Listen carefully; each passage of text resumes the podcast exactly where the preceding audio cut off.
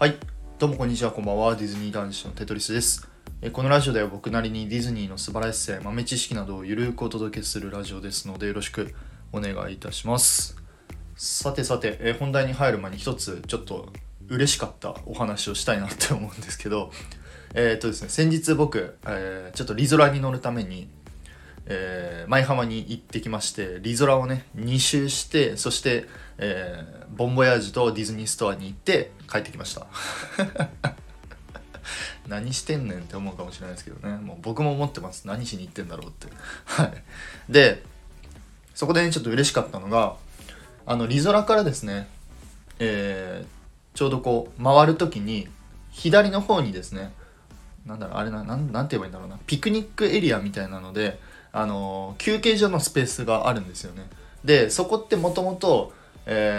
コロナ前とかだと例えば休憩するためにあの家族連れできてるお子さんであったりとか、まあ、カップルとか、まあ、お友達同士とかでまあなんかねご飯食べたりするスペースがあるんですよ。でコロナ期間中ここからそのリゾラから見える時ってもう誰もいなくてなんか閑散としてたんですよ。まあたまに1人2人とかいたんですけど。それがこの前ね見た時結構たくさんの子あのご家族連れた方とかいらっしゃってなんかご飯食べてるのかな？なんかそういうね風景というかそれを見てあーなんか帰ってきつつあるなーって 思ってちょっと嬉しかったですね。元のコロナがちょっとあの落ち着いてきて元々のねちょっと形というか本来のこのディズニーのリゾートの景色がこう戻りつつあるなって思いました。それにプラスしてなんかちょうどその時昼前ぐらいに行ったんですけどなんかねあの舞浜駅の近くとかでまあカップルの方とかこうお友達で来てる方とかご家族さんとかが結構たくさんいてまあおそらく今からこうインパするであろう格好をしててみんなでなんかこう話してる雰囲気とかも結構たくさんあったんですよね。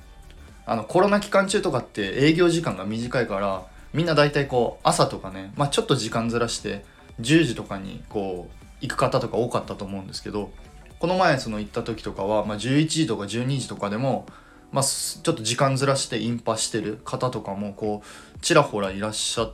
てなんかそういう方々のこうなんだろうな楽しそうな声っていうか今からこうあ今からパーク行くんだないいなみたいな。とふと思ってなんかそれをね聞く聞くっていうかそういう景色を見ただけでも個人的にはちょっとなんか嬉しいなと思いました。気持ち悪いですね。まあてな感じでまあ他の方々のねこう楽しんでる姿見るだけでも、まあ、僕はあの大変嬉しいです。ま僕もねあの今月と来月、まあ、インパするのであの楽しんでいきたいかなと思っております。すいません長くなっちゃったんですけど早速ね今回の本題についてなんですけど今回はですねパーク内で聴ける効果音についてお話ししたいなと思っております。えー、っとですね以前ですねパーク内で聴けるエリアのミュージックっていうお話は、まあ、ちょこっとだけさせていただいたんですけど今回はエリアのミュージックではなくて効果音についてまあねちょっと、えー着目してお話ししたいなと思います。そして今回ですねご紹介するのは、まあ、僕が12を争っていいほど大好きな効果音ですね。ディズニーシーのアメリカンウォーターフロントにありますエレクトリックレールウェイの効果音でございます。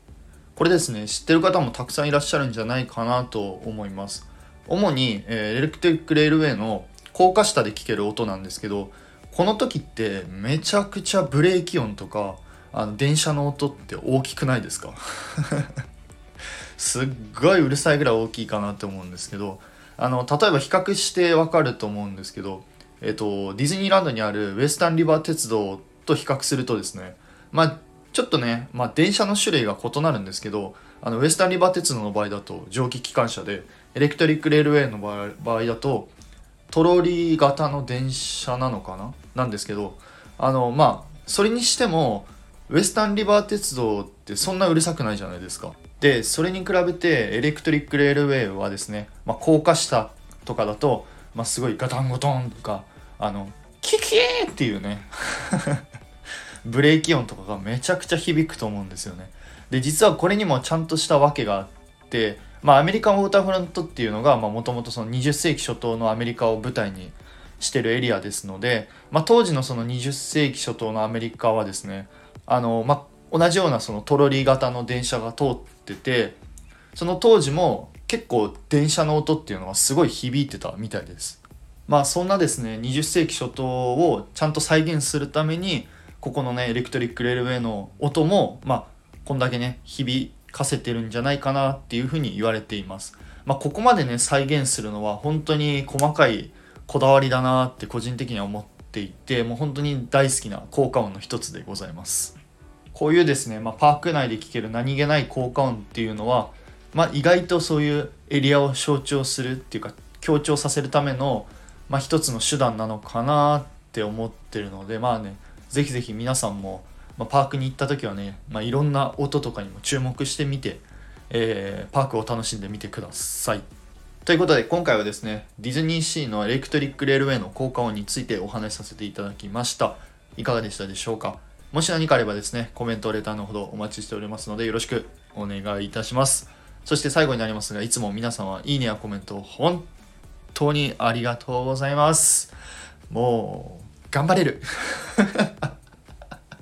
はい。ということで、それではまた次回の配信でお会いいたしましょう。テトリスでした。バイバイ。